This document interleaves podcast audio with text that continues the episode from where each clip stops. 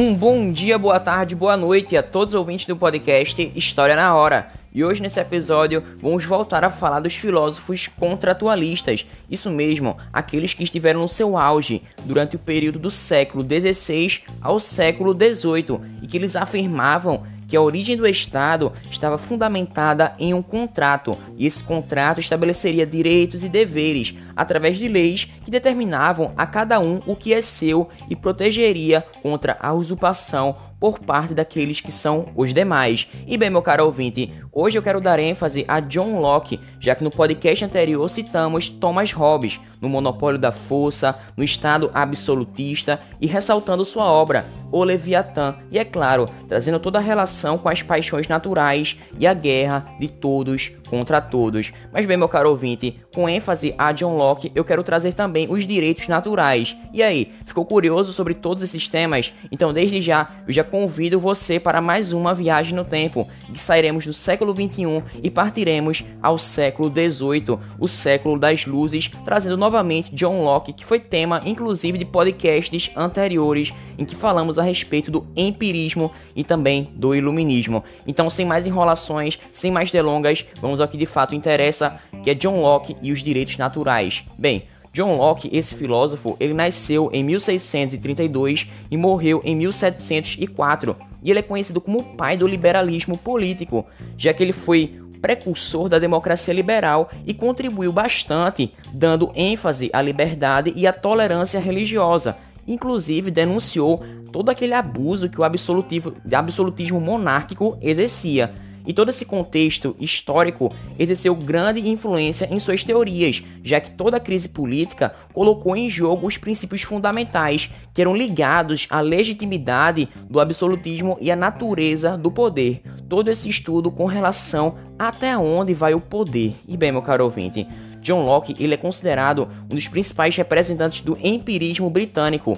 E ao contrário de Thomas Hobbes, Locke tinha em mente, ele acreditava que no estado de natureza os homens não viviam de forma bárbara ou primitiva, tal como defendia Hobbes, mas de forma pacífica, já que existia aquele reconhecimento dos homens como seres racionais, livres e também iguais. E por isso ele defende que o ser humano tem direitos naturais que são adquiridos ao nascer, inerentes ao ser humano, como por exemplo o direito à vida, à liberdade, à felicidade e à igualdade. E por exemplo, por isso, John Locke vai entender compreender que quando o homem se organiza na forma de Estado através de um contrato social, ele o faz toda essa ação para proteger os seus direitos que já são naturais. E bem, John Locke somente em 1689 publicou o seu livro Dois Tratados sobre o Governo Civil e Carta sobre a Tolerância, e tudo isso foi durante todo aquele progresso da Revolução Gloriosa Inglesa, quando Guilherme de Orange assumiu o trono. E nesse primeiro tratado, Locke vai ir de contra essa ideia do direito dos reis, baseado justamente no princípio da autoridade paterna de Adão, a quem Deus vai justamente outorgar o poder real. E bem, o segundo tratado vai estar ligado, relacionado a um estudo sobre a origem, a extensão e também o objetivo do governo civil, ou seja, toda aquela tese de que nem a tradição, nem a força, mas apenas o consentimento dos governados é a única fonte do poder legítimo.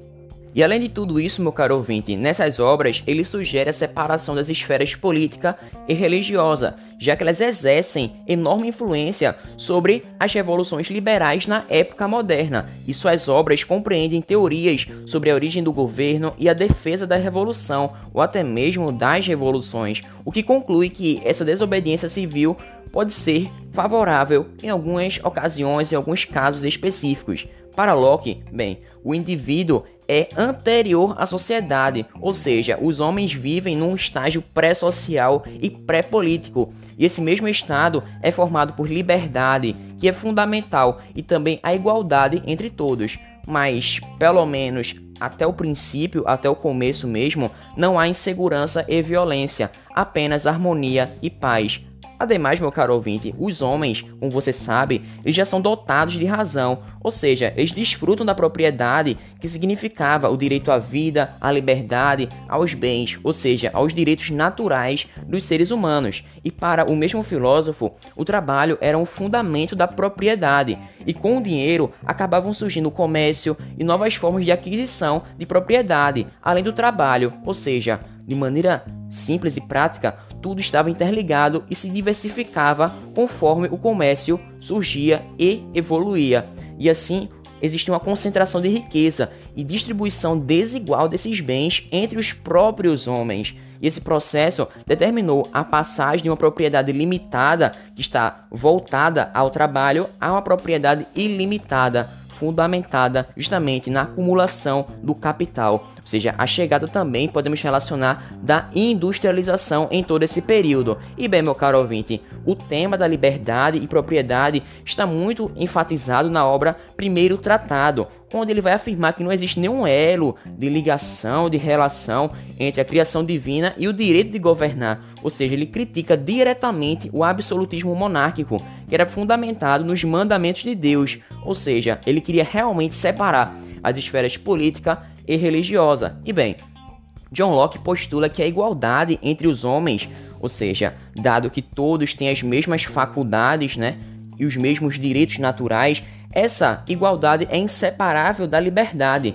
Bem, e vale ressaltar que isso implica a superioridade dos homens sobre o restante da criação e proíbe que um só possa reinar sobre a humanidade. E bem, meu caro ouvinte, ele justifica isso dizendo que Deus não nos deu razão para pensarmos, refletirmos, indagarmos que um homem seja superior ao outro. E a partir disso, podemos pensar que mesmo nas relações pacíficas entre os homens em seu estado de natureza, Locke vai admitir que pode existir alguns inconvenientes, algumas coisas que estão na exceção, ou seja, a violação da propriedade privada, ou seja, da liberdade, da vida, dos bens, que coloca em risco os indivíduos. E além disso, é necessário superar esses inconvenientes que nascem a partir justamente do contrato social.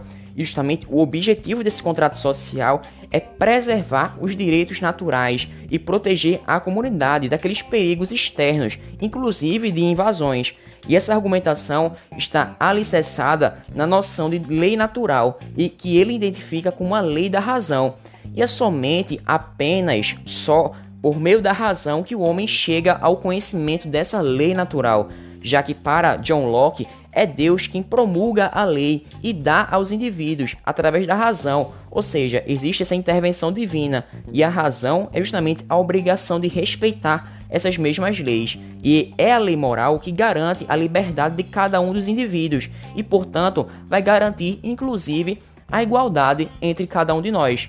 E bem, meu caro ouvinte, mesmo o homem sendo um ser moral e racional, tal como Deus criou, é necessário que eles entrem em sociedade, já que eles precisam de um juiz imparcial para decidir sobre esses conflitos e de um poder para executar essa decisão tomada. E bem, nessa sociedade civil existe um conjunto de instituições, também chamadas de leis, e um juiz imparcial para aplicá-las. Ou seja, cada indivíduo pode recorrer para evitar as suas injustiças também. E essa mesma sociedade civil, também chamada de política, é fundada com base em um acordo mútuo e que se distingue do estado de natureza, pois existe um poder legislativo que proclama a preservação dessa lei natural e protege a propriedade de cada um. Bem, vale ressaltar que Locke não faz diferenciação, ele não distingue a sociedade política da civil. Porém, ele afirma, assegura que quando os indivíduos singulares dão seu consentimento para entrar no estado civil,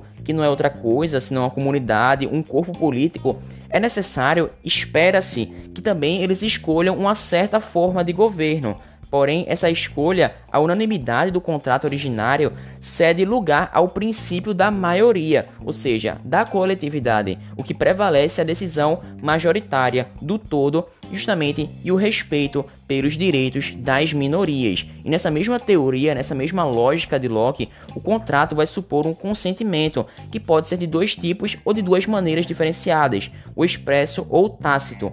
O expresso vai explicar a origem da sociedade política e desse mesmo contrato, e também como são pautados os direitos e os deveres de cada um dos indivíduos que estão relacionados a essa instituição política. Já o segundo fundamenta que cada indivíduo que realize parte desse sistema não precisa ter aderido a ele desde o seu começo, desde o princípio mesmo, mas deve obedecer às suas leis, ou seja, é obrigatório existir esse respeito e obediência às leis daquela sociedade. E bem, a teoria do consentimento vai explicar como que foi pautada, fundamentada a pacificidade dos governos, mas também considera os casos em que esses governos se sustentam com base na violência ou até mesmo baseados na conquista. E bem, o estado de guerra é contrário à lei natural, porque impõe a dominação de um homem sobre o outro, o que vai de contra os direitos naturais, ou seja, a privação da liberdade. E nessa mesma teoria de Locke,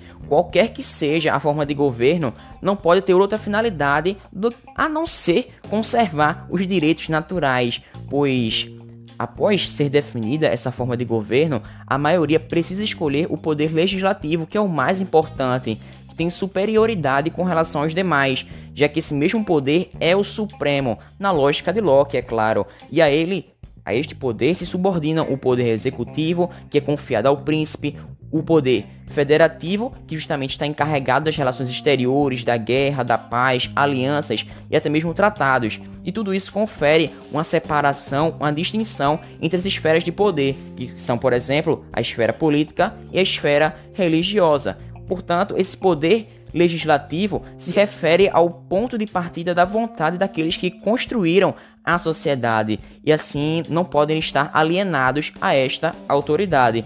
E o filósofo também vai dizer que o governo, onde quer que ele esteja, é necessário uma assembleia eletiva para que selecione-se o mais apto a preservar os direitos naturais de cada um dos indivíduos. Inclusive, ele defende o direito à revolução, Bem, já que a tirania é o exercício do poder para além dos limites do direito, ou seja, procurando o interesse próprio e não aquele que é coletivo, o bem comum. E Locke vai reconhecer que nessa situação em específico, o direito do povo a resistir é algo legítimo, já que ele considera que toda tentativa de privar o homem de sua liberdade fundamental, ou seja, de seus direitos naturais, é uma infração dessas leis naturais e autoriza a vítima a reagir, a tratar o agressor da mesma maneira. E a partir dessas ideias de Locke, ele forneceu uma justificativa moral, política e até mesmo ideológica para o contexto de Revolução Gloriosa na Inglaterra e também a monarquia parlamentar inglesa. E tudo isso influenciou movimentos no mundo afora, inclusive a Revolução Americana, teve como consequência a declaração de independência e também a guerra de secessão de libertação dos Estados Unidos da América. E além disso, meu caro ouvinte, vale ressaltar que ele influenciou os iluministas franceses, principalmente os filósofos Voltaire e Montesquieu, e é claro, a grande Revolução Francesa que iniciou o marco da idade contemporânea, com a Declaração dos Direitos do Homem e do Cidadão. E bem, meu caro ouvinte, eu vou ficando por aqui. Desde já eu te agradeço pela tua participação. Esse foi John Locke na sua esfera contratualista, na sua análise voltada aos direitos naturais inerentes ao ser humano. E é claro, falamos do estado de natureza e a ideia da propriedade privada.